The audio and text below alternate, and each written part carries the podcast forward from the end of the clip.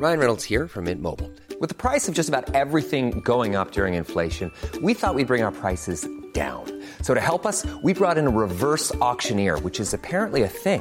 Mint Mobile unlimited premium wireless. Ready to get 30, 30, bit to get 30, bit to get 20, 20, 20, bit to get 20, 20, bit to get 15, 15, 15, 15 just 15 bucks a month. So, Give it a try at mintmobile.com slash switch.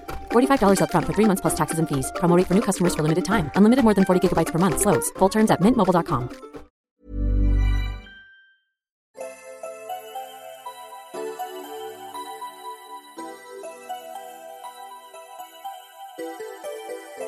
Herzlich willkommen bei Puppies in Crime, unserem True Crime Podcast. Ich bin Marike. Und ich bin Amanda. Frohes neues Jahr, Marike. Es ist 2020. Frohes neues Jahr, Amanda. Bist du gut reingerutscht oder bist du ausgerutscht?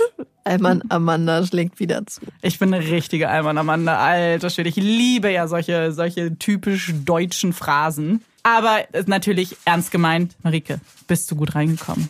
Ja. Es knistert gerade. Olaf hat sich zum Neujahrsvorsatz übrigens gemacht, dass er uns noch öfter stören möchte und ein größerer Teil dieses Podcasts sein möchte.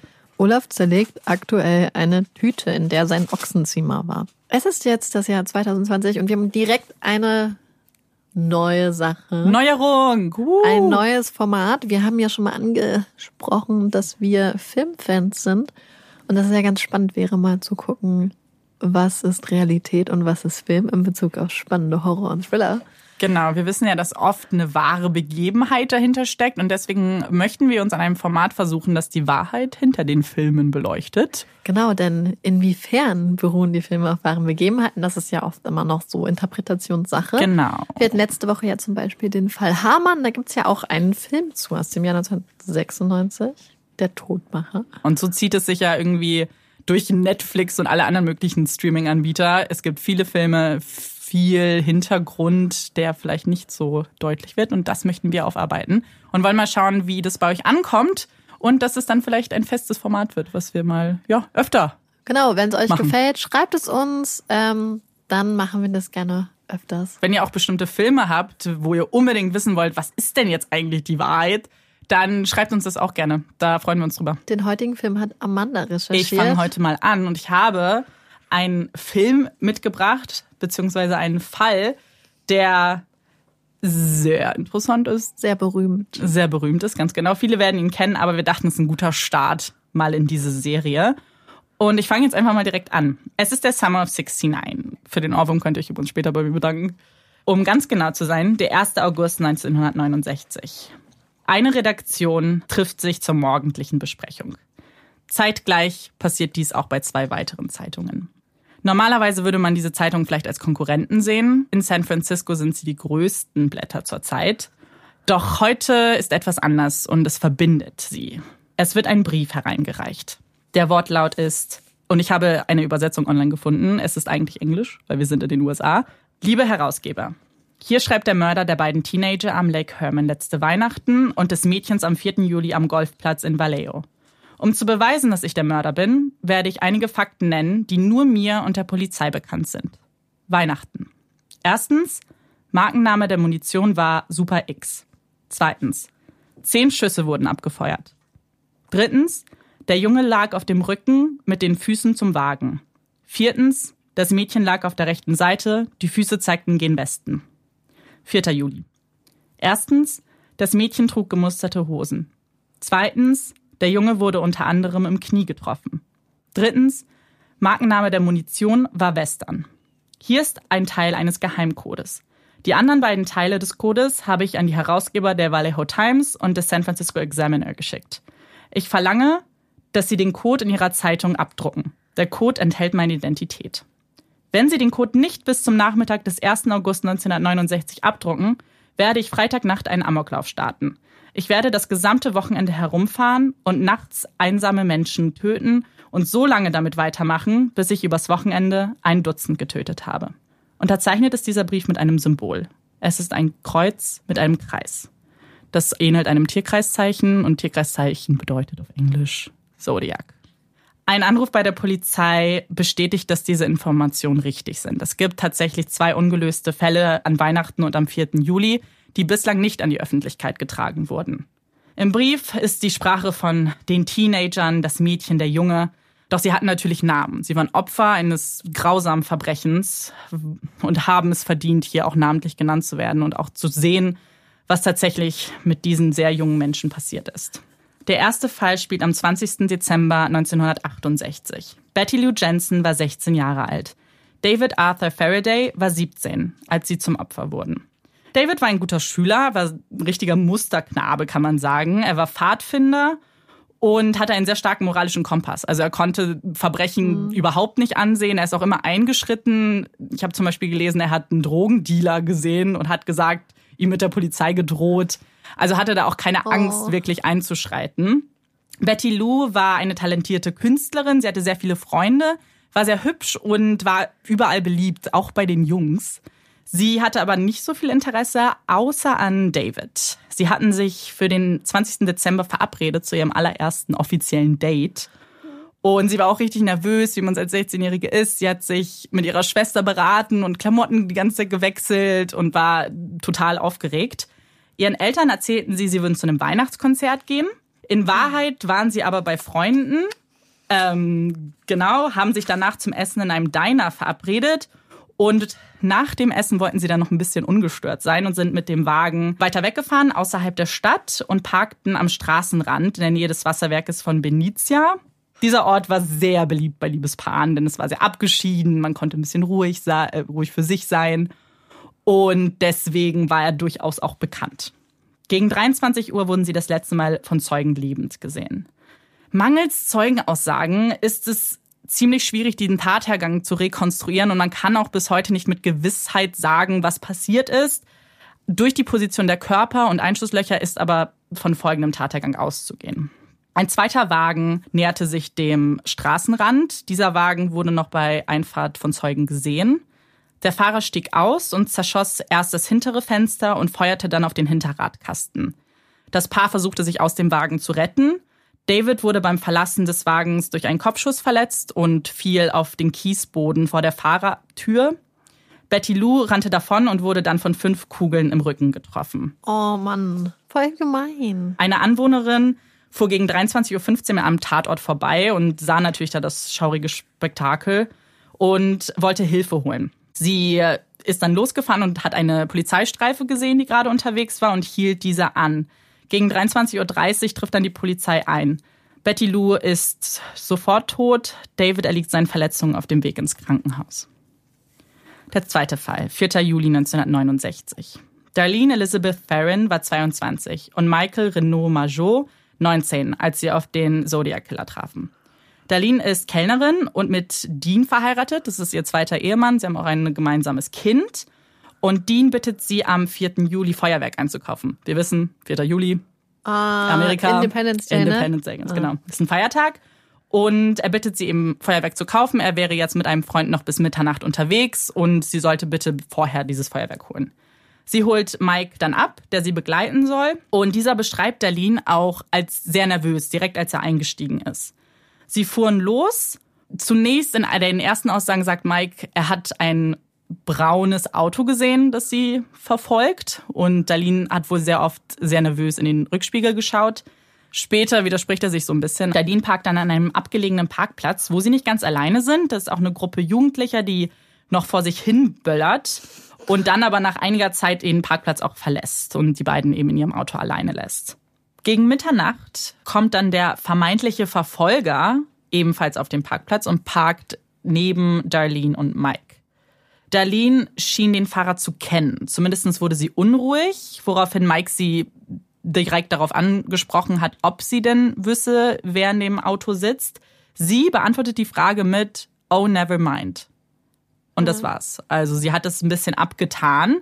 Der Fahrer fährt auch direkt weg, nur um fünf Minuten später wieder zurückzukommen und wieder zu parken. Oh Gott, ich würde sterben. Ich ja. würde original sterben. Ja, es ist halt auch alles super dunkel und alles sehr abgelegen. Er steigt dann aus dem Wagen aus und leuchtet mit einer Taschenlampe. Mike denkt zu dem Zeitpunkt, es ist ein Polizist und spricht Darlene schon darauf an, dass sie ihre Papiere schon mal rausholen kann. Das ist bestimmt eine Kontrolle. Es ist keine Taschenlampe, zumindest nicht nur. Es ist eine Waffe. Sie feuert mehrere Schüsse. Elf treffen Darlene. Mike, der aber durch seine Kopfposition ja zum Fenster und zum Täter schaut, ja. kann seinen Kopf so bewegen, dass die meisten Schüsse tatsächlich zu Darlene gehen. Und er wird zwar getroffen, aber nicht schwer verletzt. Weißt der, du, wo er getroffen wurde? Ähm, er wurde auch am Kopf getroffen, aber so mehr ein Streifschuss, genau, richtig. Er ist dann auch benommen, aber geistesgegenwärtig genug, noch den Blinker anzumachen, um ihm Aufmerksamkeit zu erregen an vorbeifahrenden Autos. Er schafft es auch aus dem Wagen, denn als er dann von Jugendlichen 15 Minuten später gefunden wird, sitzt er eben blutüberströmt vor dem Wagen. Um 0.12 Uhr erreicht dann auch die Polizei den Tatort und die beiden werden ins Krankenhaus gebracht. Darlene verstirbt um 0.38 Uhr. Mike überlebt diesen Vorfall. Und der Typ hat die dann einfach angeschossen und er erschossen und ist dann einfach weggefahren, genau. ohne sich zu vergewissern, ob die wirklich tot sind. Genau. 45 Minuten später erreicht die Polizei einen Anruf mit folgendem Inhalt. Ich möchte einen Doppelmord melden. Wenn Sie auf dem Columbus Parkway eine Meile ostwärts zum Park fahren, finden Sie auf dem Parkplatz zwei junge Leute in einem braunen Wagen. Sie wurden mit einer 9 mm Luger erschossen. Ich habe auch die beiden jungen Leute voriges Jahr umgebracht. Auf Wiederhören. Das sind die beiden Fälle, von denen also in dem Brief gesprochen wird. Es wird ein Code erwähnt und es sind Teile des Codes. Jede Redaktion hat ein Drittel erhalten, sodass nur alle drei zusammen den vollständigen Code haben. Sprechen auch miteinander. Natürlich sind sie sich nicht so ganz sicher, wie ernst sie das nehmen können. Die Polizei hat ja die, drei, die beiden Fälle bestätigt, aber sie möchten natürlich dem Ganzen nicht so nachgeben. Sie drucken den Code ab, aber nur auf Seite 4. Der Mörder hat es ja eigentlich auf die Schlagzeile abgesehen. Und in dieser, in diesem Artikel sagen sie auch, dass sie sich nicht sicher sind und dass sie nicht bestätigen können, dass es ein glaubwürdiger Brief ist und ein glaubwürdiger Code ist. Das Ganze sollte ein bisschen provozieren, denn sie haben gehofft, dass der Zodiac Killer nochmal Kontakt zu ihnen aufnimmt. Denn je mehr Details sie bekommen, umso wahrscheinlicher ist es, dass er Fehler begeht und vielleicht auch Informationen teilt, die auf ihn schließen lassen können. Und damit behalten sie auch recht. Denn ein zweiter Brief folgt am 7. August. Also eine Woche später, genau. Genau. Lieber Herausgeber, hier spricht der Zodiac. Sie wollten mehr über die schöne Zeit erfahren, die ich in Vallejo verbracht habe. Ich bin höchst erfreut, Ihnen noch mehr Details liefern zu können. Nebenbei gefragt, hat die Polizei eine ebenso schöne Zeit mit dem Code? Falls nicht, richten Sie ja aus, Kopf hoch. Wenn Sie ihn knacken, haben Sie mich. Zum 4. Juli. Ich habe die Tür nicht geöffnet. Das Fenster war schon heruntergedreht. Der Junge saß ursprünglich auf dem Vordersitz, als ich losfeuerte. Als ich den ersten Schuss auf seinen Kopf abgab, hat er sich zurückgeworfen, hat mir den Schuss versaut. Er landete auf der Rückbank, dann auf dem Boden hinter den Sitzen. Da hat er ziemlich mit seinen Beinen herumgestrampelt. Bei der Gelegenheit habe ich ihm ins Knie geschossen. Ich habe den Tatort nicht mit quietschenden Reifen und jaulendem Motor verlassen, wie es in der Vallejo Times geschrieben stand. Ich bin eher langsam gefahren, um keine Aufmerksamkeit zu erregen. Der Mann, der der Polizei gesagt hat, dass mein Auto braun sei, war um die 40 bis 45 Jahre, eher schäbig gekleidet. Ich stand an dem Fernsprecher und habe mit den Bullen von Vallejo ein wenig die Zeit vertrieben. Da ging er vorbei. Als ich aufgelegt hatte, schellte plötzlich dieses verdammte Ding. Dadurch ist er auf mich und meinen Wagen aufmerksam geworden. Letzte Weihnachten. Die Polizei hat sich da gefragt, wie ich in der Dunkelheit auf meinen Opfer schießen und sogar noch treffen konnte. Sie haben es zwar nicht so klar ausgedrückt, aber zwischen den Zeilen angedeutet, dass es in der Nacht ziemlich hell gewesen sei. Man habe sogar noch die Silhouetten der Hügel am Horizont erkennen können. Schwachsinn. In der Gegend befinden sich große Hügel und Bäume. Was ich tatsächlich gemacht habe, ich habe eine kleine Stifttaschenlampe an den Lauf meiner Waffe befestigt. Achten Sie mal darauf. In der Mitte des Lichtstrahls erscheint ein schwarzer oder dunkler Fleck, etwa 7,5 bis 15 Zentimeter groß. Ist die Lampe direkt am Waffenlauf befestigt, wird die Kugel genau im Zentrum des schwarzen Flecks einschlagen. Alles, was ich tun musste, war sie anzuleuchten, so als hielte ich einen Wasserschlauch in der Hand. Die Zielvorrichtung war überhaupt nicht nötig. Ich bin im Übrigen ganz und gar nicht erfreut, dass ich es nicht auf die Titelseite geschafft habe. In der Zwischenzeit wurden auch NSA und CIA übrigens gebeten, ähm, bei der Entschlüsselung des Codes behilflich zu sein und haben es erstmal nicht geschafft, aber am 8. August wurde der Code geknackt. Nicht von NSA oder CIA, sondern von einem Lehrer und seiner Frau, die hobbymäßig eben Codes und andere Geheimnisse untersuchen. Also Nerds. Genau, also so schlau wie er sich tatsächlich gehalten hat, war er dann doch nicht, denn der Code wurde ja relativ schnell gelöst, innerhalb von 20 Stunden. Und ich möchte auch einmal kurz vorlesen, was nämlich tatsächlich jetzt da drin stand und was dieser Code zu bedeuten hatte. Ich liebe es, Menschen zu töten, weil es so viel Spaß macht. Es bringt viel mehr Spaß als die Jagd auf Tiere, weil der Mensch die gefährlichste Spezies überhaupt ist. Es ist das erregendste Gefühl, das ich kenne. Es ist sogar besser, als es mit einem Mädchen zu treiben. Das Beste daran ist, wenn ich sterbe, werde ich im Paradies wiedergeboren. Und alle, die ich getötet habe, werden dort meine Sklaven sein. Ich werde euch nicht meinen Namen verraten, weil ihr versuchen werdet, mich aufzuhalten. Dann könnte ich keine weiteren Sklaven für mein Nachleben sammeln. Dann folgt Ebeoretemepepte oder so ähnlich. Fragt euch jetzt, was war das? Habe ich einen Schlaganfall? Nein, es ist eine letzte Zeile, die sich nicht übersetzen ließ und auch tatsächlich bis heute ungelöst ist. Uh, spannend. Ähm, man glaubt oder vermutet, dass es ein Anagramm sein könnte, das vielleicht sogar seinen Namen verbirgt. Man hat ein bisschen rumprobiert, aber keine schlüssige Lösung gefunden. Das heißt, das ist etwas, was bis heute nicht klar ist. Gibt es denn Namen, die dazu korrespondieren? Ja, sie hatten dann sowas irgendwie, ich weiß nicht genau, Money the Hippie oder so, solche Sachen kamen raus. Ähm, und Herman irgendwas, aber da fehlten auch, Bu also das Ja. war so, das mit dem Hippie war so das bekannteste, aber da fehlten dann auch Buchstaben. Es wurden nicht alle benutzt, also es ist sehr unwahrscheinlich. Ich glaube, auch wenn du dich als Menschenfänger darstellst, willst du dich Ja. dann nicht als Money the Hippie bezeichnen. Genau. Weiterhin, und das ist jetzt natürlich in der deutschen Übersetzung nicht aufgefallen, hat der Brief viele Rechtschreibfehler. Es wird überlegt, ob es bewusst gewählt ist. Einer zum Beispiel, nur damit ihr euch das vorstellen könnt, er redet von the most dangerous animal. Geschrieben steht aber the most dangerous animal. Also es ist jetzt auch nicht ein Verschreiber per se, sondern es sind Buchstaben, die auch nicht korrekt sind. Übrigens, dieser Teil ist auch wichtig, denn er erinnert einen der Redakteure an ein Buch, das heißt The Most Dangerous Game und handelt von einem Grafen, der aus reiner Langeweile auf Menschenjagd geht. Doch bevor es nochmal zu einem Brief kommt oder zu einer Kommunikation, schlägt der Zodiac noch zweimal zu. Fall Nummer drei. Am 27.09.1969. Cecilia Ann Shepard ist 22 und ihr 20-jähriger Freund Brian Hartnett verbringen einen Tag am Lake Berryessa. Es ist ruhig dort. Es gibt kaum Menschen, ähm, die sich dort aufhalten. Es ist alles sehr harmonisch, könnte man sagen. Nicht ganz an diesem Tag. Anne und Brian liegen auf einer Decke, unterhalten sich. Anne bemerkt einen Mann, der sich zuerst hinter einem Baum versteckt, doch dann immer näher kommt. Brian spielt das Ganze noch ein bisschen runter, doch wird sich dem Ernst der Lage bewusst, als Anne wie versteinert diesen Mann ansieht und sagt, er hat ein Gewehr. Gott, Der Mann wie schrecklich. ja. Der Mann ist dunkel gekleidet und hat eine Mütze, die einer Henkersmütze ähnelt. Und auf seiner dunklen Kleidung ist ein Symbol, ein Kreis mit einem Kreuz. Er fragt die beiden nach Geld und nach den Autoschlüsseln. Er sagt, er möchte nach Mexiko, denn er ist gerade aus dem Gefängnis geflohen. Er hat auch seinen Wärter umgebracht. Daher hat er nichts zu verlieren und zeigt auch, dass seine Waffe tatsächlich geladen ist. Brian übergibt natürlich all sein Geld und auch die Autoschlüssel. Die beiden sollen sich hinlegen. Anne soll Brian die Hände verbinden. Danach kniet sich Zodiac über Anne und verbindet ihr die Hände. Er sticht auf die beiden ein und verlässt den Tatort. Bevor er das tut, geht er zu dem Wagen der beiden und schreibt dort die Daten der ersten beiden Angriffe sowie das Datum, die Uhrzeit und den Tathergang der aktuellen Tat auf die Autotür. Er unterschreibt mit einem uns nun bekannten Symbol, dem Kreis mit dem Kreuz. Die beiden können sich schwer verletzt befreien und suchen Hilfe, die sie auch bekommen. Anne stirbt jedoch am 29. September und Brian überlebt mit sechs Stechwunden. Oh. Und auch wieder erreichte die Polizei einen Anruf, bei der sich der Anrufer eben für den Mörder ausgibt.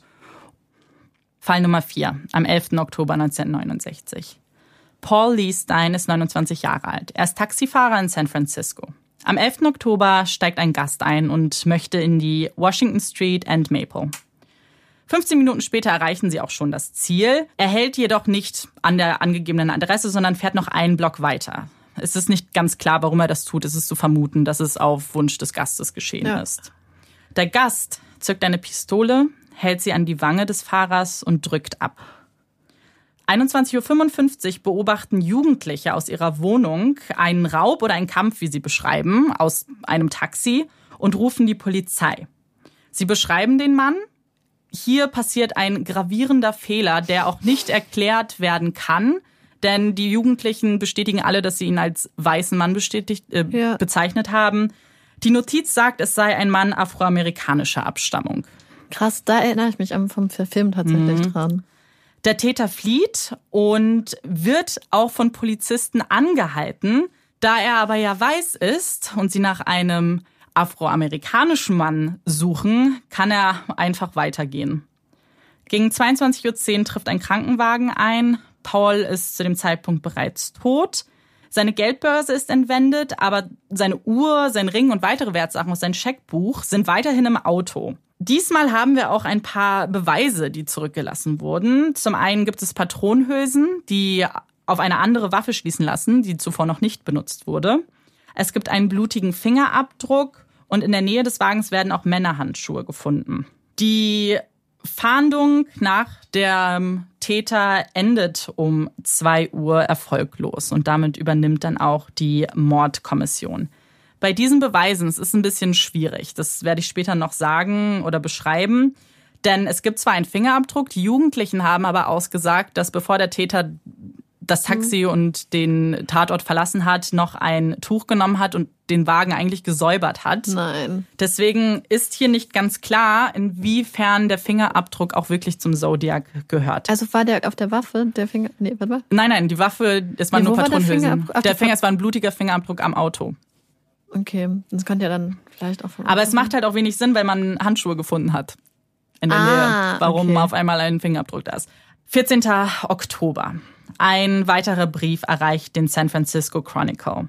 Es gibt keinen Absender, nur ein Symbol, das ich jetzt wahrscheinlich nicht mehr beschreiben muss. Und in diesem Brief ist ein Stück Stoff, ein blutbefleckter grau-weißer Stoff. In dem Brief bekennt sich der Schreiber zu dem Mord an Paul Stein, beschreibt noch, dass er ja fast erwischt worden wäre. Sein nächster Akt wird es sein, einen ganzen Schulbus auszulöschen und dass dies bitte auch an die Öffentlichkeit getragen wird. Es wird überprüft und es handelt sich tatsächlich um das Blut von Paul Stein. Auch stimmt die Schrift mit den vorherigen Briefen überein. Sie informieren die Öffentlichkeit am 17. Oktober und es löst natürlich eine Panik aus der Bevölkerung. Es werden Sicherheitsmaßnahmen vorgenommen. Zum Beispiel gibt es immer zusätzliche Fahrer. Dann folgen Schulbussen auch bewaffnete Polizisten. Und zum Teil werden auch Flugzeuge eingesetzt, die aus der Luft Schulbusse verfolgen. Ernsthaft? Ja. Aus der Luft. Ganz genau. Seine Drohung macht der Zodiac aber nie wahr. Am 10. November erreichen die Redaktion dann zwei weitere Briefe, darunter eine Grußkarte, in der sich der Zodiac-Keller zu zwei weiteren Morden bekennt. Jedoch gibt es aktuell, also Morden im August, das ist noch wichtig, weil aktuell gibt es in San Francisco Area im August nur einen ungeklärten Mordfall und bei dem können sie direkt ausschließen, dass der Zodiac beteiligt ist. Deshalb halten sie tatsächlich das jetzt für nicht authentisch und nicht glaubhaft. Innerhalb der Karte ist ein weiterer Code mit 340 Zeichen. Dieser wurde wieder an NSA, CIA weitergeleitet, Sprachprogramme sind drüber gelaufen und natürlich wurde es auch wieder in die Öffentlichkeit geschickt, um vielleicht wieder einen Hobbydetektiv zu finden. Dieser Code konnte bis heute nicht gelöst werden. Äh, Frage. Ja. Die Polizei geht ja eh davon aus, dass das unauthentisch ist. Ja. Kann es dann einfach sein, dass es ein Fake-Code ist, der eh nicht zu lösen ist? möglich. Das wird aber eher davon ausgegangen, dass er wollte, dass der erste Code geknackt wird. Und mit seinen Taten wird er auch eigentlich immer besser und geschickter. Und deswegen glauben sie schon, dass der Code an sich eine Bedeutung haben könnte, aber jetzt ausgeklügelter ist. Es folgt ein siebter Brief, in dem wird einfach nur Kritik an der Polizei geübt. Er merkt eine vage Bombendrohung an mit einer Anleitung zum Bombenbau und erwähnt, dass es mittlerweile sieben Opfer gibt. Am 27. Dezember gibt es einen Brief an Melvin Belly. Das ist ein Anwalt und Schauspieler. Also diesmal werden nicht die Redaktion kontaktiert. Und in diesem Brief ist wieder ein Stück Stoff von Paul Stein inkludiert. In diesem Brief schreibt er, dass er sich nicht mehr lange zurückhalten kann und beherrschen kann und bald wieder morden muss. Am 20. April gibt es dann einen weiteren Brief. Diesmal ist auffällig, dass dieser überfrankiert ist. Dieser beginnt mit den Worten, hier spricht der Zodiac. Übrigens habt ihr schon den letzten Geheimtext geknackt, den ich euch geschickt habe. Mein Name ist Punkt, Punkt, Punkt. Danach folgen 13 Zeichen. Auch diese sind bis heute nicht entschlüsselt worden. Hier wäre es natürlich eine wichtige Info gewesen, bei der sie hoffen, dass er seine Identität preisgegeben hätte. Er hat es ja eigentlich in seiner ersten Nachricht schon angekündigt, dass wenn der Code geknackt wird, man wüsste, wer er ist und hat gelogen. Hat er natürlich nicht gemacht. Deswegen ist auch hier fragwürdig, ob er tatsächlich, ob dieser Code auch seinen Namen preisgibt. In diesem Brief erwähnt er, dass es jetzt zehn Opfer gebe und es wären ja auch schon viel mehr, aber er hatte mit einer kleinen Überflutung zu kämpfen und konnte deswegen keine weiteren Opfer finden. Den Brief beendet er natürlich mit seinem Symbol, diesmal aber auch mit einem Spielstand. Dort steht Zodiac 10, SFPD, also San Francisco Police Department, gleich 0. Dieser Hinweis der Überflutung ist deshalb wichtig, weil sie natürlich gehofft haben, dass man hier vielleicht einer Spur nachgehen kann und haben sich Häuser angeschaut, die in der Zeit überflutet worden sind und haben sich die Bewohner angeschaut. Da diese Spur ging leider in die Leere. Also hier konnte kein Verdächtiger gefunden werden. Am 29. April erreicht dann den Chronicle noch ein Brief. Auch hier ist wieder eine Grußkarte dabei. Es geht wieder um einen Bombenanschlag. Und er zeigt sich sehr erbost darüber, dass die Öffentlichkeit zwar im ersten Fall in, informiert wurde, aber er wollte, dass diese Bauanleitung zur Bombe auch publik gemacht wird, was sie nicht gemacht haben. Und er sagt, wenn es jetzt nicht passieren würde, dann würde er einen Schulbus in die Luft sprengen. Die äh, Redaktion entscheiden sich dagegen, Einzelheiten zu drucken und zogen auch die Ernsthaftigkeit der Bombendrohung in Zweifel. Sie wollten natürlich auch eine weitere Panik vermeiden in dem er Fall. hatte ja sowas auch schon mal angedroht. Genau, und das ist nicht durchgezogen. Übrigens, er verlangt auch, dass die Bürger von San Francisco Buttons mit seinem Symbol tragen als Erkennungszeichen, weil er hat ja schon festgestellt, andere Randgruppen haben ja auch Buttons, zum Beispiel der Ku Klux Klan. Und das Nein. wäre doch dann auch angebracht in seinem Fall. Killer-Influencer, also Wannabe-Killer-Influencer. Ganz genau. An seinem elften Brief vom 26. Juni ist er mal wieder sauer, denn sie haben, sind natürlich seinen Forderungen nicht nachgekommen und zur Strafe habe er einen Mann in einem geparkten Wagen erschossen. Als neun Punkte stand gab er dann an äh, Zodiac 12, SFPD 0. Dabei war übrigens auch wieder eine Geheimbotschaft, die aus zwei Zeilen bestand und eine Straßenkarte, an der eine Markierung war am Mount Diablo.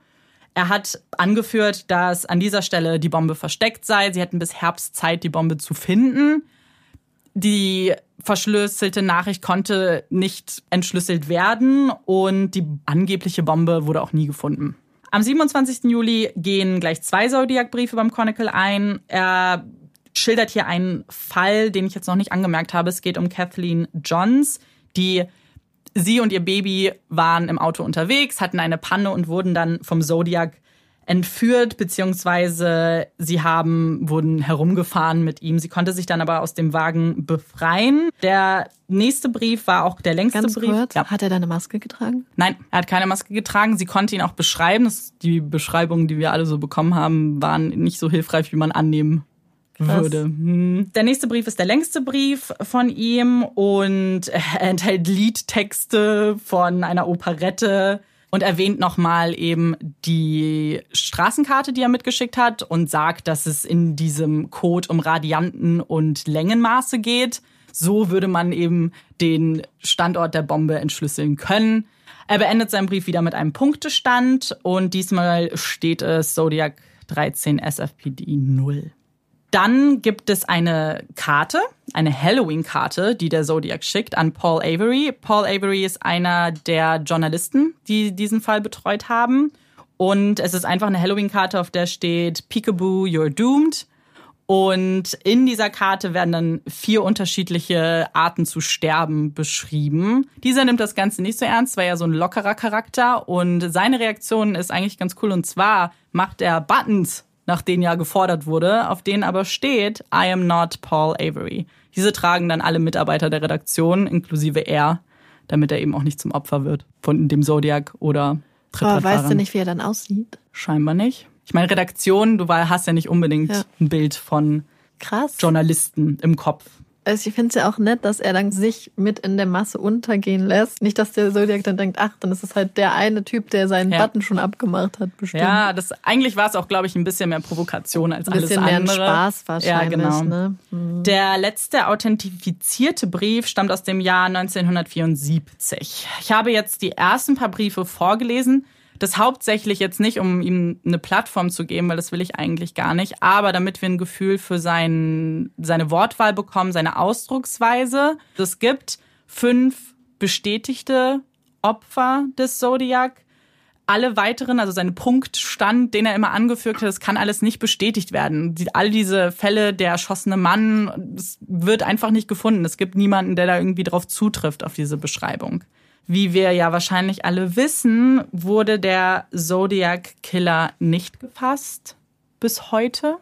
Es haben sich aber viele zur Aufgabe gemacht, durch diese Briefe und gerade durch die Ausdrucksweise ein Profil zu erstellen, wer dieser Mensch hinter den Briefen ist. Und ich dachte, da können wir mal kurz drüber sprechen. Und zwar gibt es da mehrere Spezialisten, die ein Profil erstellt haben. Und zwar wird gesagt, dass der Zodiac narzisstische Züge hat.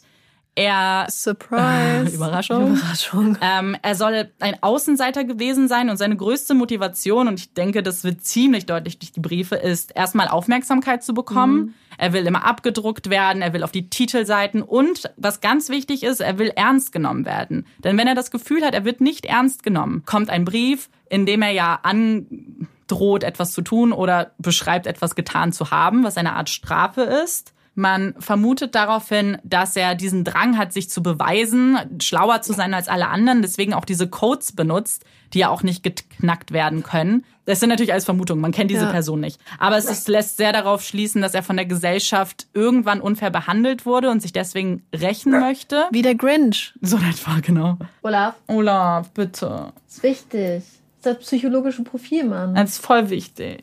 Es ist wahrscheinlich, dass er beim Militär war, am wahrscheinlichsten bei der Air Force oder Navy und dass er irgendeinem Code-Training beigewohnt hat, damit er eben die Codierungen so durchziehen konnte, wie er es getan hat. Er kannte sich mit Waffen aus. Es waren ja immer unterschiedliche Waffen. Ja. Und deswegen vermutet man, er könnte Jäger sein oder zumindest hobbymäßig sich mit Waffen auskennen.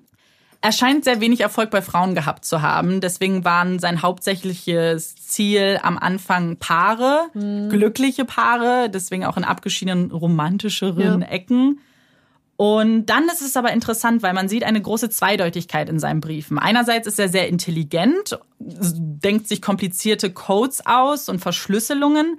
Andererseits gibt es Schreibfehler, nicht nur im Code, was man vielleicht noch erklären kann, aber auch im Text. Zum Beispiel schreibt er in einem Brief Christmas und schreibt es mit Doppel-S am Ende. Er ist einerseits sehr organisiert, weil seine Verbrechen ganz gut getaktet sind, andererseits aber sehr chaotisch. Zum Beispiel hin hinterlässt er Zeugen. Es gibt zwei, die die Anschläge auch überlebt haben und hat vermutlich auch einen Fingerabdruck hinterlassen. Dann sieht man auch große Stimmungsschwankungen. Er drückt sich teilweise sehr clever aus mit Wortspielen. Andererseits wird er sehr direkt und vulgär zum Teil. Durch diese Zweideutigkeit wird auch interpretiert, dass er eine psychische Störung gehabt haben kann oder sich in einer Phase der Persönlichkeitsfindung gesteckt hat. Und mh, es wird auch eine eventuelle Depression erkannt, vielleicht auch Selbstmordgedanken. Denn es hat sich natürlich die Frage gestellt, warum er irgendwann keine Briefe mehr geschickt hat. Und da gab es unterschiedliche Theorien. Einerseits hatte er Angst, wahrscheinlich aufzufliegen, weil er ja jetzt einmal schon an die Polizei geraten ist, die ihn ja nur haben gehen lassen, weil sie nach einem afroamerikanischen Mann gesucht haben. Plus gab es ja immer wieder Zeugen, die ihn gesehen haben. Auch Kathleen Jones zum Beispiel, die ihn direkt gesehen hat. Es wird aber auch interpretiert, dass er vielleicht Selbstmord begangen haben könnte. Dann gibt es noch einen weiteren Experten, der ist Donald Lund. Der sieht in ihm einen Sadisten, der tötet als Ersatz für sexuelle Zuneigung. Das sieht man gerade in dem Code sehr genau. Da sagt er ja auch, töten ist für ihn besser, als Geschlechtsverkehr zu haben. Was ich tatsächlich spannend finde oder was ich auch denke, es wirkt auch extrem kindisch. Was er macht, weil er immer Ja. diese Spiele hat und Kinder sind ja oft so, dass sie extrem kindisch sind und trotzdem auf jeden Fall ernst Ja. genommen werden wollen. Ja. Äußerlich, ähm, genau, kommen wir mal zur äußerlichen Beschreibung. Da hatten wir ja schon kurz drüber gesprochen. Er soll mittelgroß sein. Er soll eine Brille getragen haben und bei seinen Taten zumindestens immer dunkle Kleidung. Er soll normalgewichtig gewesen sein, eher Tendenz zum Übergewicht. Er wird auch beschrieben, dass er einen sehr schweren Gang hatte, vielleicht durch eine Verletzung bedingt und auch eine sehr monotone Stimme. Denn Brian hat ihn ja face to face gesehen und der hat eben sich gemerkt, dass seine Stimme sehr besonders war, weil sie so monoton Das finde war. ich richtig gruselig, eine monotone Stimme. Ja, generell ist er super gruselig. Es gibt an diesem Fall wahnsinnig viele Schwierigkeiten, überhaupt zu schauen, wer der Täter sein könnte. Einer davon ist, dass er eben keinen einheitlichen Modus operandi hat. Deswegen reden wir da mal ganz kurz. Wir haben zwar die dunkle Kleidung, das ist jetzt aber nicht so wirklich aufschlussreich. Er benutzt unterschiedliche Waffentypen jedes Mal. Nicht nur Gewehre, Pistolen, sondern auch Messer. Es handelt sich höchstwahrscheinlich um ein Militärmesser durch die sehr lange Klinge. Er bastelt sich ja auch seine Waffen selber. Wir erinnern uns an die Taschenlampe auf der Pistole. Seine Zielopfer sind am Anfang Liebespaare, Teenager, also sehr jung, die alleine an abgeschiedenen Orten sind, aber später, der Taxifahrer fällt da ja auch so ein bisschen aus dem Raster. Das heißt, da gibt es auch nicht eine einheitliche Zielgruppe. Manchmal kontaktiert er die Opfer und spricht mit ihnen, wie zum Beispiel in dem Fall von Brian und Anne. Aber andererseits schweigt er auch und schießt einfach direkt drauf los. Interessant ist, dass die Orte, an denen er zuschlägt, immer zwischen zwei Distrikten liegen. Das kann Zufall sein, aber es kann auch daran liegen, dass er es bewusst macht, um eben diesen ganzen Behördenprozess zu verlangsamen, dadurch, dass erstmal geklärt werden muss, wer hier überhaupt zuständig ist. Das ist ja in Amerika ganz groß. Und er kontaktiert ja grundsätzlich die Polizei und gibt ein bisschen mit seinen Taten an oder eben die Redaktion und macht darauf aufmerksam, dass er es ist. Wahrscheinlich auch für Fälle, die er nicht begangen hat. Und weil der ganze Fall so ja nicht schwer genug ist, gibt es natürlich auch noch Trittbrettfahrer, die der Polizei ihre Ermittlungen weiter erschweren. Einer ähm, legt auch tatsächlich zu, zu der Zeit, und zwar kündigt er im Namen des Zodiac einen Anruf in einer Talkshow an, in der Melvin Belly Gast ist. Von dem haben wir schon mal gehört. Der hat nämlich einen Brief bekommen. Am 22. Oktober 1969 findet dann dieser Anruf auch statt. Sie sprechen miteinander. Er klagt über Kopfschmerzen und sagt, er muss töten, ähm, damit diese Kopfschmerzen weggehen. Sie machen auch ein Treffen aus, zu dem er nicht erscheint. Daraufhin ruft er Melvin auch ein paar Mal privat an. Und irgendwann kann die Polizei diesen Anruf auch zurückverfolgen. Und zwar an eine geschlossene Psychiatrie in Oakland, wo eben ein Patient angerufen hat Ah, und ja, sich ich hab, als. aber wie ist der denn an die Privatnummer von dem Typen gekommen? Aus, aus so einer Er war Anstalt? Anwalt auch. Also der wird eine Nummer gehabt haben. Das war ja dieser Anwalt und Schauspieler, dieser Melvin Belly. Aber doch trotzdem Privatnummer, krass. Ja, aber das war so, im, im Film wird es eigentlich ganz gut gezeigt, das ist eine große Villa mit so ganz vielen Angestellten und alles. Und obwohl es ein sehr schwieriger Fall ist mit wenig Hinweisen und gerade Beweisen, gab es einige Verdächtige. Und zwar insgesamt wurden über 2500 Menschen als Verdächtige vernommen. Und da gibt es eine großartige Szene im Film, bei der eben wirklich beschrieben wird, dass jeder Hans und Franz da reingekommen ist ins Präsidium und seinen Nachbarn angeschwärzt hat, der kein bisschen zu der Beschreibung passt. Aber der hat mal irgendwann was gesagt, was das äh, bestätigen könnte. Also die Polizei hatte wahnsinnig viel Arbeit. Es gab ja eine große Medienpräsenz, logischerweise, und natürlich auch viel Druck auf die Polizei. Ich möchte aber äh, über ein paar Verdächtige sprechen und ganz kurz anreißen, warum sie verdächtig waren, was dafür, was dagegen spricht. Und wir fangen mit Arthur Lee Allen an.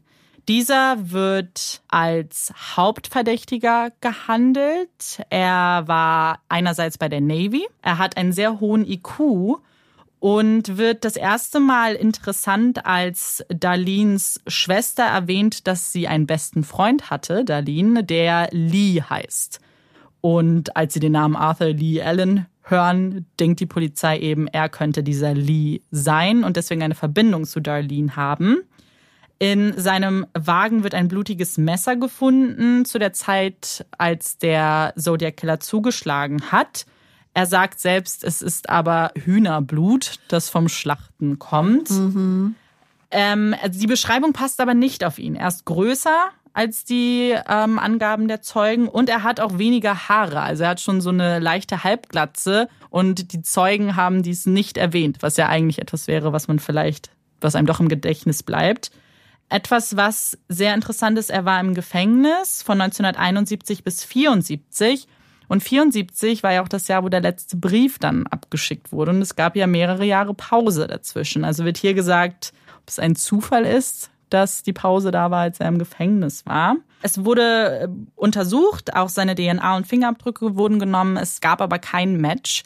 Die DNA wurde übrigens von den Briefmarken genommen. Es ist natürlich fragwürdig, ob der Zodiac tatsächlich seine eigenen Briefmarken anlecken würde. Äh, Wie weit war denn damals die? Das DNA gar nicht, nicht Okay. vorhanden. Das würde erst viel später gemacht. Die Fingerabdrücke und DNA haben aber nicht gepasst. Deswegen wurde er eigentlich auch freigesprochen. Dann gibt es noch so zwei Punkte, da halten sich die meisten so ein bisschen dran fest. Und zwar hat er bei einer Vernehmung mit der Polizei eine Uhr getragen, der Marke Zodiac. Und er kannte die Geschichte The Most Dangerous Game sehr gerne. Es war nämlich eine seiner Lieblingsgeschichten. Und das ist ja die, die im ersten Code nicht erwähnt wird, aber eben die Parallelen zeigt. Ganz kurz, er nimmt Ja. zu einer Polizeivernehmung, wo es um den Zodiac Killer Ja. geht, eine Uhr von der Firma Zodiac mit. Genau, er zeigt ihnen ja auch und sagt, ja, das war ein Geschenk. 1991 wurden übrigens Mike, also dem ersten Überlebenden, Bilder gezeigt von mehreren Männern und auf denen identifiziert er auch ihn als Täter. Es gab dann die Frage, warum erst 91, warum so viel später? Mike sagt daraufhin, ihm wurden vorher noch nie Fotos gezeigt. Krass. Es gibt aber eben keine richtigen Beweise. Also es gibt keine DNA, es gibt keine Fingerabdrücke. Und deswegen wird er freigesprochen. Am Ende, nach 91, nachdem Mike ihn identifiziert, soll es nochmal eine Durchsuchung geben. Er verstirbt aber daraufhin. Dann haben wir noch ein paar andere Verdächtigen.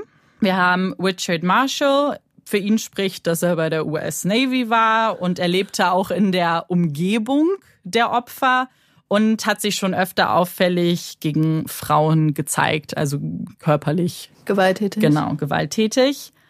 Das war's aber auch so ziemlich relativ Aber schnell wieder ganz dann, freigesprochen. wird ja, dann sind ja sehr, sehr viele Army-Mitglieder wahrscheinlich verdächtig, weil ich äh, glaube, ah, meine Liste ist auch nicht so kurz. genau, dann haben wir Louis Myers. Ähm, das ist interessant, denn er gestand am Sterbebett der Zodiac Killer zu sein.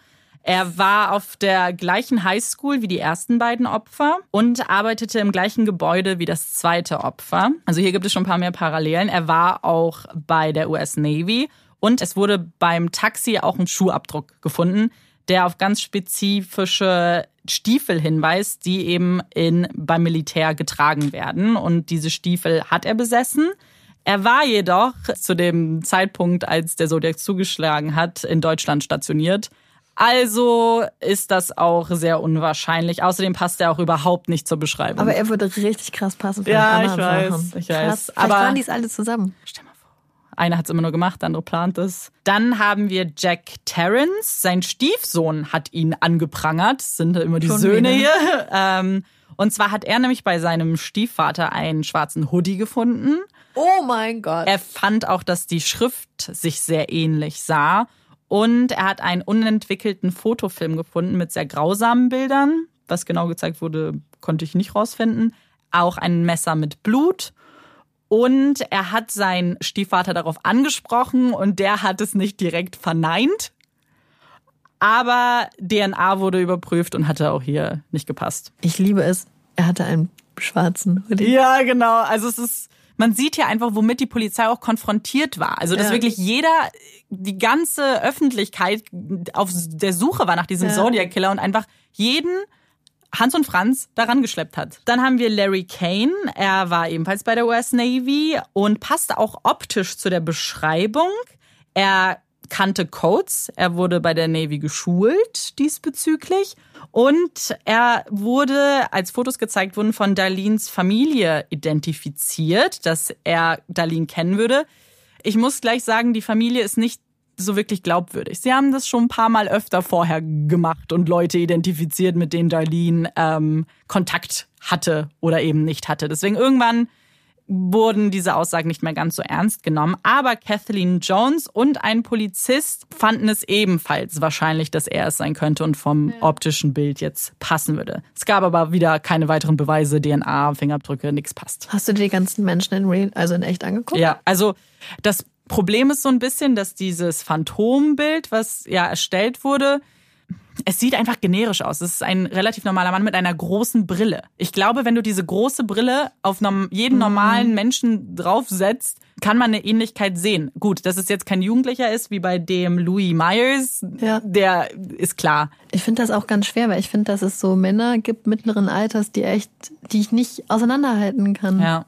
Oder wenn die zum Beispiel Total. einen Anzug tragen oder Ja. so diese ganz typischen Klamotten, dann denkst du so, ah, der kommt die 50. North Face Jacke. Ja. Ich erkenne dich nicht. Das heißt, viele Verdächtige, viele Probleme, Schwierigkeiten und wie gesagt, wahnsinnig viele Informationen, die rangetragen Ja. wurden, wo man auch nicht so genau weiß. Wir wissen ja, alle Menschen beobachten ungenau. Wir sind als Normalbürger nicht darauf geschult, Ge- Details wirklich zu betrachten und zu merken. Also ich glaube, das war eine riesen Mammutaufgabe, diese ganzen Hinweisen auch nachzugehen. Und natürlich war die Polizei dann auch viel damit beschäftigt, das eben zu tun.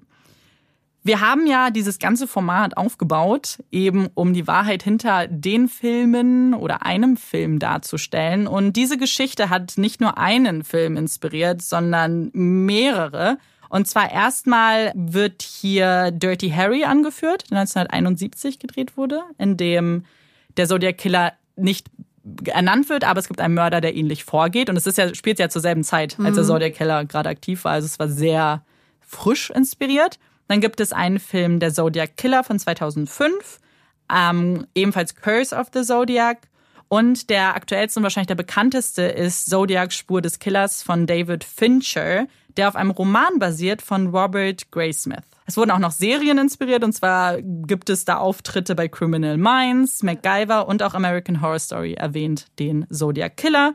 Und weil das noch nicht genug ist, bekommt er auch noch einen Auftritt in dem Videospiel Watch Dogs 2. Ich möchte jetzt aber über den Film sprechen, Zodiac Spur des Killers. Den, ich vermute, die meisten kennen zumindest, wird er auch als der beste angeführt von den anderen Filmen, die sich explizit mit dem Fall beschäftigen. Und was ich super wichtig finde und ich nicht wusste, und ich glaube, dass jeder, der diesen Film sieht, sollte wissen, dass es eben auf einem Roman basiert. Robert Graysmith war nämlich ein Karikaturist der Zeitung, die diese Briefe erhalten haben. Er war also sehr involviert und hat alles hautnah mitbekommen, was man jetzt vielleicht positiv auslegen kann, weil er dann nah am Geschehen war. Dieser Mensch, und das sagt er auch selber, hat sich sein ganzes Leben danach nur noch um diesen Fall gekümmert, um den Zodiac gekümmert, alle Informationen gesammelt, um dieses Buch zu schreiben, hat sein ganzes Leben diesem Buch gewidmet. Bis zu dem Punkt, dass er eben nichts anderes mehr gesehen hat. Seine Ehe ist gescheitert. Und es ist eben wichtig zu wissen, dass es jetzt kein rein neutraler Film ist, sondern eben auf diesem Roman basiert von einer Person, die sehr involviert war in Ja. die Geschichte. Das sage ich jetzt, weil dieses Format, wir würden natürlich gerne jetzt ein kleines Fazit ziehen, beziehungsweise einen Vergleich machen, was vielleicht nicht so ganz stimmt zwischen wahr- wahren Begebenheiten und dem Film, was verändert wurde, damit ihr eben vielleicht auch wisst, worauf man dann ja achten kann. Ich habe jetzt ein paar Unterschiede rausgeschrieben. Es gibt natürlich logischerweise, wenn etwas verfilmt wird, gibt es immer kleine Abweichungen, gerade wenn man zum Beispiel sich die Schauspieler anschaut, dass man da nicht das, den exakten Charakter unbedingt treffen kann, ist klar. Und dieser Film hat ja auch sehr hochkarätige Schauspieler. Da spielen Jake Gyllenhaal mit, Mark Ruffalo und Robert Downey Jr. Am allerwichtigsten finde ich es eigentlich zu erwähnen, dass der erste Fall, also der Mord von Betty Lou und David, im Film nicht gezeigt wird. Es wird nicht dargestellt, wie die beiden umgekommen sind. Sie werden erwähnt, weil natürlich der Brief vorgelesen wird. Aber das vor allem, als ich mich mit dem Fall beschäftigt habe, ähm, es hat mir so ein bisschen übel aufgestoßen, weil gerade bei so einem Fall, wo der Täter so im Fokus steht und dieser Name so Programm ist, einfach zwei Opfer nicht zu nennen oder denen kein Gesicht zu geben, finde ich keine gute Entscheidung. Vor allem, der Film geht zweieinhalb, über zweieinhalb Stunden. Ob es jetzt darauf angekommen wäre, diese Szene nicht zu zeigen, verstehe ich auch nicht so richtig. Es wurde dann aber auch, und das ist meine Theorie, viel Fokus auf den Mord an Darlene, also dem zweiten Fall, gelegt. Und man hat nämlich das Gefühl, dass Robert Graysmith da ganz, ganz viel Theorien sieht und Darlene eine sehr wichtige Rolle zuspricht. Es gibt viele Theorien und ich möchte es nur ganz kurz anschneiden. Und zwar hat man ja gesehen, dass ihr Verhalten eher untypisch war. Sie war sehr nervös, sie kannte ihn vielleicht, ihren Mörder. Und es gibt da wahnsinnig viele Theorien, dass es ein Bekannter ist, der oft bei denen zu Hause war und eigentlich sie das hauptsächliche Opfer sein sollte und gar nicht dieser ganze Prozess des Zodiac Killers im Vordergrund steht, sondern eigentlich, ja, sie eine wichtige Schlüsselrolle spielt. Was ist denn mit ihrem Mann? Der wurde vernommen, der hatte aber ein Alibi. Er war ja mit seinem anderen Kumpel unterwegs. Ja es gibt, wie gesagt, wahnsinnig viele Theorien um sie und ich habe das Gefühl, dass eben viel über diesen Fall gesprochen wurde, damit man diese Theorien auch in den mhm. Film einbringen kann und das tut er ja auch. Sehr interessant ist übrigens auch, dass Mike Majot, also der Begleiter von Darlene, diesen Film gar nicht so gut heißt, denn er sagt auch zum Beispiel, dass das Gespräch, was zwischen ihm und Darlene im Film gezeigt wird, so nicht stattgefunden hat. Denn im Film fragt er sie, kennst du den Mann? Ist das dein Ehemann? Und er sagt, er hätte nie bewusst nach ihrem Ehemann gefragt, mhm. sondern lediglich gefragt, ob sie die Person kennen würde. Ich finde es auch deswegen seltsam, weil das ja auch so eine ähm, Unbekanntheit zwischen denen suggeriert, ja. dass die gar nicht so eng waren, wenn er fragt, ist das dein Ehemann? Ja, genau. Eine andere Sache, die ich auch interessant fand, ist, im Film wird eine sehr intensive Beziehung zwischen Robert Graysmith und Paul Avery gezeigt, also dem Journalisten und er als Karikaturist. Sie sind auch einmal in der Bar und trinken was und tauschen sich aus. Diese Beziehung zwischen den beiden hat es so nicht gegeben. Sie haben sich zu ihrer Arbeitszeit gar nicht unterhalten, so ziemlich. Danach hat er im Zuge seines Romans ihn interviewt, aber das war's auch. Sie hatten nicht diese intensive Beziehung, wie es im Film dargestellt ist. Und das finde ich auch interessant, warum man sich selber eine Beziehung zu jemandem andichtet. Weil wieder, es ist ja sein Roman. Warum Vielleicht um dich selber mehr ins Zentrum der Aktion ja, zu rücken. Ja, das kann ganz gut sein. Ähm, denn Was war denn das für ein Typ? War das eher so nerdy oder ja. war das eher so ein Alpha? Der Robert Graysmith, der ist ein richtiger Nerd. Also er Vielleicht hat so er den anderen immer bewundert und wäre gern mit ihm befreundet ja. gewesen zu sein, hat dann quasi seinen Roman benutzt als die Möglichkeit, etwas, was er sich vielleicht gewünscht hat, Realität werden zu lassen. Dann ein weiterer Punkt, der einfach nur wahnsinnig interessant ist. Und zwar gibt es eine Szene, das ist die eine der ersten Szenen, wo sie im Besprechungsraum sitzen, wo der allererste Brief reinkommt. Und dieser Brief geht in dem Film herum und jeder berührt ihn. Es wird gesagt, dass keiner der Journalisten diesen Brief berührt hat, auch Robert Graysmith nicht. Am Ende ist das aber jetzt natürlich der springende Punkt, denn die Polizei kommt in und auch die Journalisten kommen in eine Kritik, weil sie sagen, dass diese Briefe alle kontaminiert sind. Sie wurden alle berührt. Man kann eigentlich kaum DNA überhaupt noch hätte davon nehmen können weil sie eben durch so viele Hände gegangen sind. Und dann die allergrößte Kritik, die der Film eigentlich bekommt, ist die Darstellung von Arthur Lee Allen, also dem Hauptverdächtigen. Und zwar hat Robert Graysmith auch in seinem Roman schießt er sich sehr auf diese Person ein. Für ihn ist es eigentlich der Zodiac und so endet auch der Film zum Beispiel, dass sie schreiben einfach nur, dass er verstorben ist, aber dass er, und das, das ist der letzte Satz des Films, ist, er ist und bleibt der Hauptverdächtige.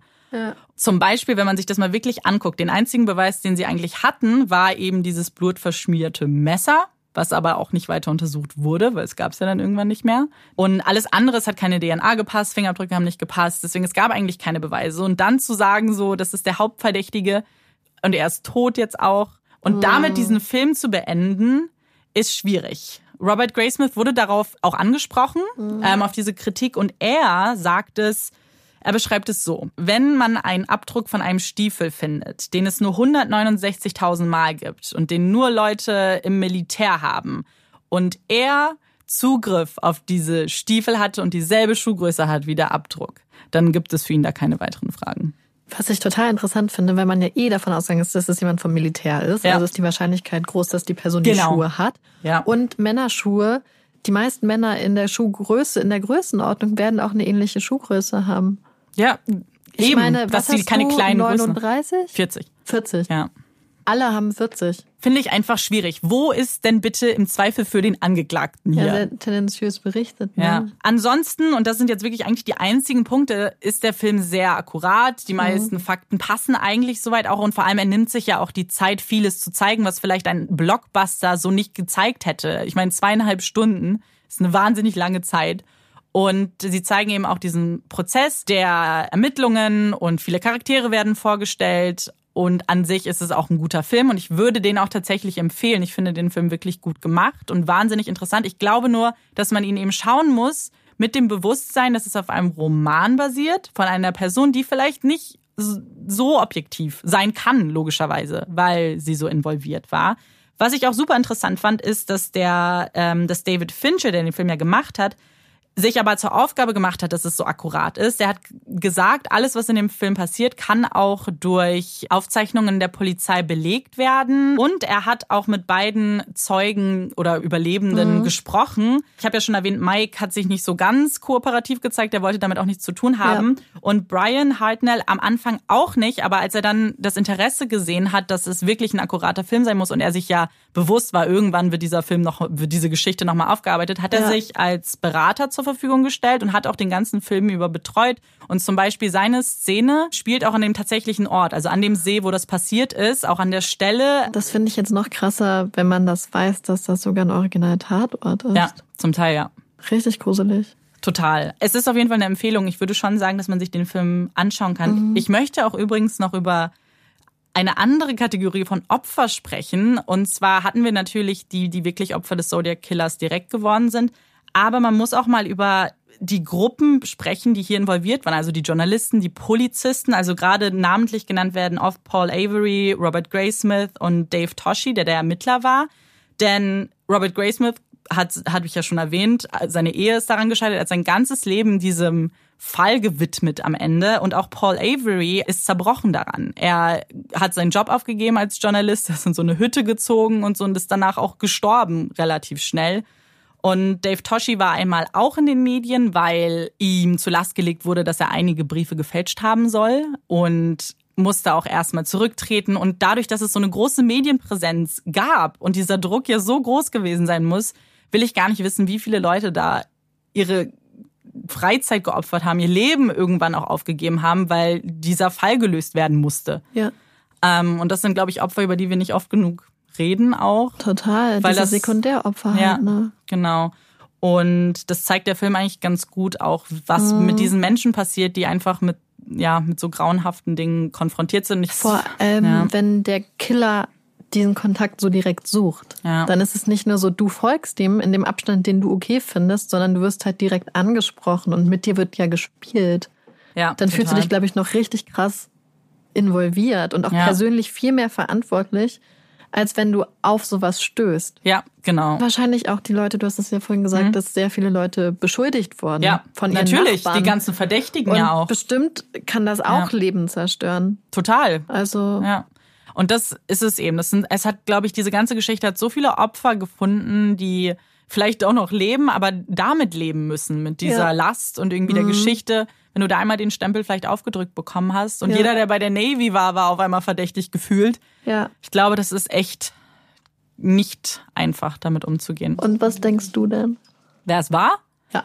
Also das ist es halt. Ich bin mit den Beweisen und Fakten, die ich jetzt bekommen habe nach der Research, ka- kann man nicht sagen, dass es einer der Beteiligten Ja. ist. Ich kann mir vorstellen, dass vielleicht diese Selbstmordvariante gar nicht so abwegig ist. Ich glaube, es ist eine, eine verletzte Seele, die da drin steckt. Und Ja. ich weiß nicht, ob sie einen Ausweg gefunden hat. Und wenn man nichts hört, ich weiß nicht, ob das ein gutes Zeichen ist in dem Fall. Deswegen, ich glaube, dass man sich einfach aktuell mit den Infos, die man hat, Ja. so gar keine Meinung bilden kann, weil es nun mal keine akuten Beweise jetzt gab. Und wird noch wann dran ermittelt? Es gibt noch eine Einheit, die sich Ja. da weiterhin mit beschäftigt, gerade weil jetzt ja DNA-Analyse immer besser wird. Ja. Mit der Zeit hoffen auch viele, dass es jetzt da vielleicht Erkenntnisse geben kann. Aber da Ja. komme ich wieder zu meinem Punkt zurück. Man muss ja davon ausgehen, dass aber dann die DNA auch wirklich vom Zodiac ist oder DNA gefunden wird. Mhm. Und zwar hat sich bei meiner Recherche mir eine völlig neue Welt eröffnet, von der ich gar nicht so wusste, die da im World Wide Web so existiert. Ich liebe, dass du World Wide Web sagst. Ist doch voll cool. Das ist voll der coole So wie. Marihuana. Sorry. Auf jeden Fall hat sich mir eine ganz neue Welt eröffnet. Und zwar eine Welt, mit, die ich mit dir jetzt auch teilen möchte. Und zwar die Welt der Kryptogramme und Kryptographie. Uh. Es gibt so viel Information. Also Kryptographie ist die Ja. Kunst der Verschlüsselung, für alle, die es nicht wussten. Und spielt natürlich hier in dem Fall eine große Rolle. Und es ist super interessant.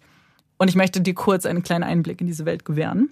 Und zwar ist es erstmal so, dass der Code, der hier genutzt wurde vom Zodiac, sehr viel über ihn auch verraten hat und auch Codes generell viel über die Menschen verraten können, die diese Codierung vornehmen. Erstmal sein Code bestand aus 55 verschiedenen Zeichen. Es war eine Mischung aus dem Navy- und Morse-Alphabet, aus dem lateinischen Alphabet. Es gab Quadrate, Kreuze, Wettersymbole. Und er hat sich auch inspirieren lassen an einem Buch, äh, an zwei Büchern, an einmal The Codebreaker und einmal das Zodiac-Alphabet. Es gibt aber nicht genug Parallelen, um zu sagen, er hat sich diesen Codes bedient. Deswegen spricht man von einer Inspiration. Es inkludiert auch übrigens Ideogramme. Das sind bestimmte Symbole, ganz viele Kreise, die ausgefüllt sind. Und diese Ideogramme, die er benutzt, wurden von einer Firma entwickelt, um Verträge zu verschlüsseln. Und zwar von der Booz Allen Hamilton Firma. Und deswegen kann man vielleicht sagen, vielleicht kannte er diese Firma oder hat für sie gearbeitet oder ähnliches. War der denn so weit zugänglich, der, Der Code? Nur in der Firma. Oh, das war voll der starke Hinweis. Eigentlich ja. Hat natürlich da nichts gebracht. Aber ist ganz interessant. Dann sagen Experten auch, dass seine Codierung eigentlich relativ amateurhaft ist. Sieht man ja auch daran, dass der Ja. erste Code so schnell gelöst wurde. Und vor allem fand ich es richtig interessant, wie dieser, Fall, wie dieser Code eigentlich gelöst wurde von diesem Ehepaar und wie sie da rangegangen sind, einen solchen Code einfach zu knacken.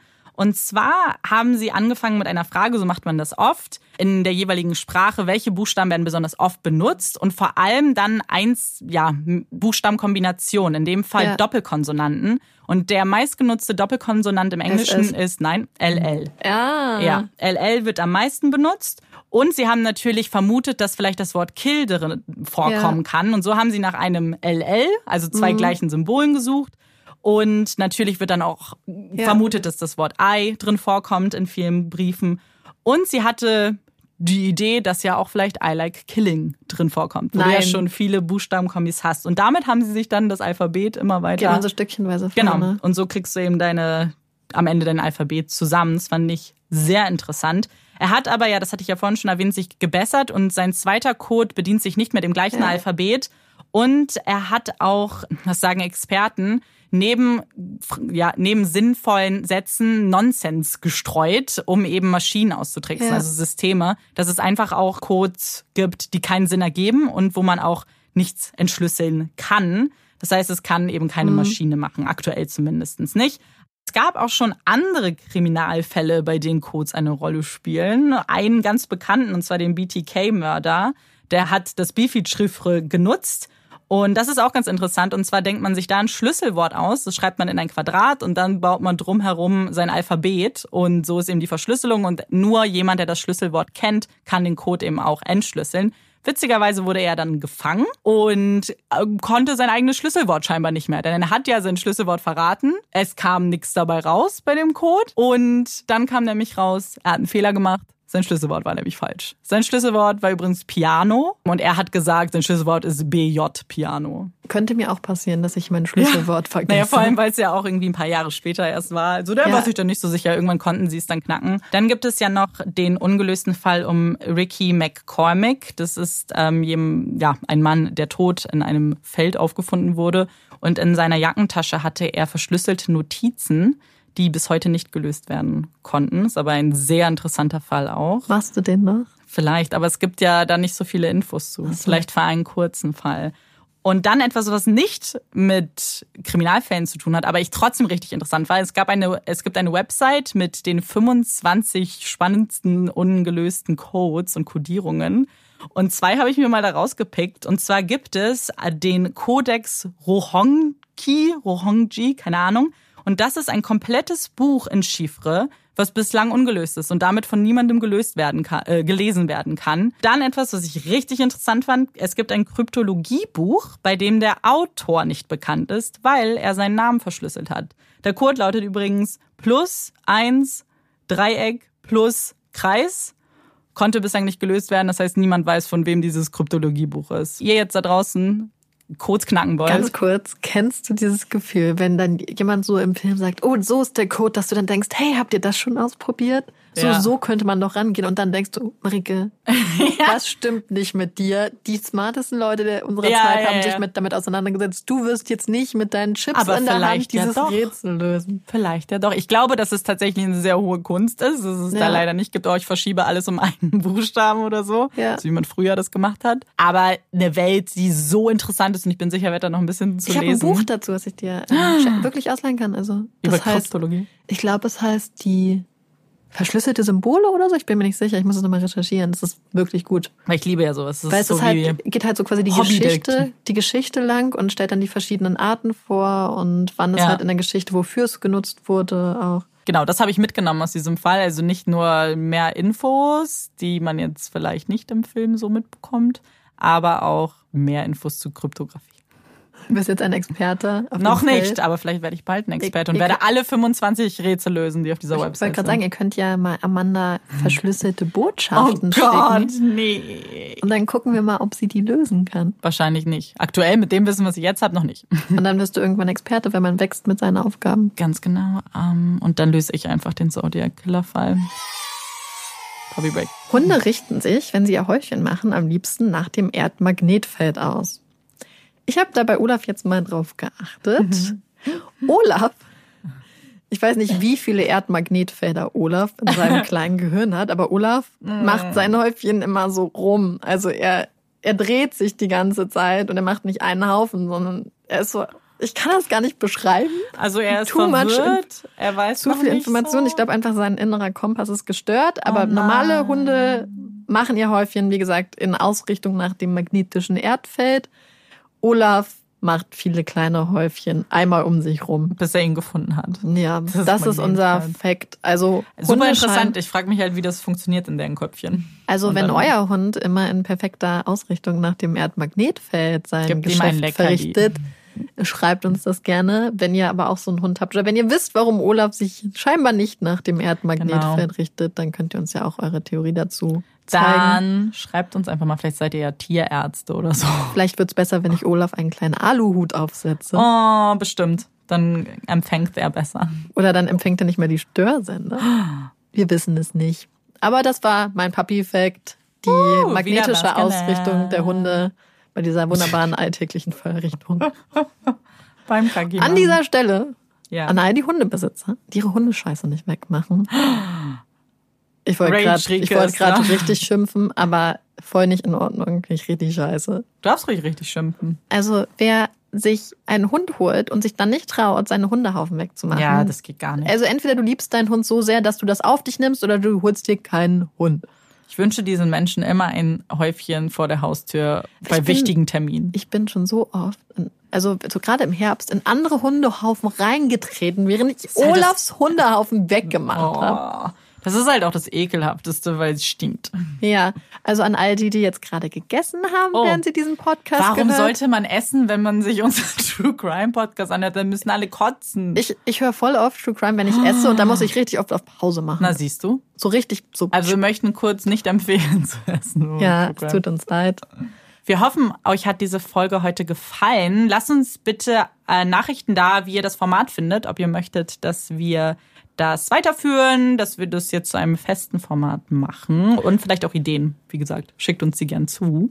Ja, wir sind immer total gespannt auf Vorschläge, insbesondere was Filme angeht, denn ich weiß nicht, wie es bei euch ist und wie es bei dir ist, aber ich habe manchmal das Gefühl, dass ich alle guten Horrorfilme schon durchgeguckt habe. Ja, ich habe auch Oder viel Thriller. gesehen in meiner, meiner Zeit. Aber Ja. ähm, das stimmt. Oder Dokumentation, True Crime Dokumentation. ja, schickt uns Ganz alles. spannend. Schickt uns alles, was ihr irgendwie cool findet.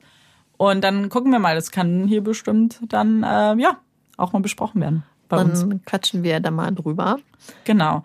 Und dann möchten wir euch auch entlassen an diesem Tag in die Freiheit. Die, in, in, in den, in den Januar. Wir haben Ähm. noch das ganze Jahr für euch. Wir hoffen, dass ihr immer noch fleißig dabei seid, eure Neujahrsvorsätze äh, durchzuhalten. Genau. Die Abbrecherquote ist ja enorm hoch. Jetzt Ja, wart ihr wer das, weiß, ob heute schon Leute abgebrochen haben. Oder vielleicht wart ihr jetzt auch schon das eine Mal für dieses Jahr in Im Fitnessstudio? Im Fitnessstudio, in der Turnhalle wollte ich sagen. In der Im Fitnessstudio. Turnhalle. Im Fitnessstudio und habt das gemacht, dann habt ihr das jetzt auch erfüllt und dann könnt ihr jetzt den Rest eures Jahres euer Abo einfach so laufen lassen. Genau, ihr seht euch einfach als Sponsor des Ja, Fitnessstudios die werden an. doch dadurch finanziert, Problem. ne? Genau. Was würden sie ohne Menschen wie euch machen? Äh, beenden wir diese Folge. Wir hoffen, ihr schaltet uns auch beim nächsten Mal ein. Und verbleiben mit freundlichen Grüßen. MFG. Ich Äh, bin Amanda. Und ich bin Marike. Und das ist Puppies in Crime. Tschüss.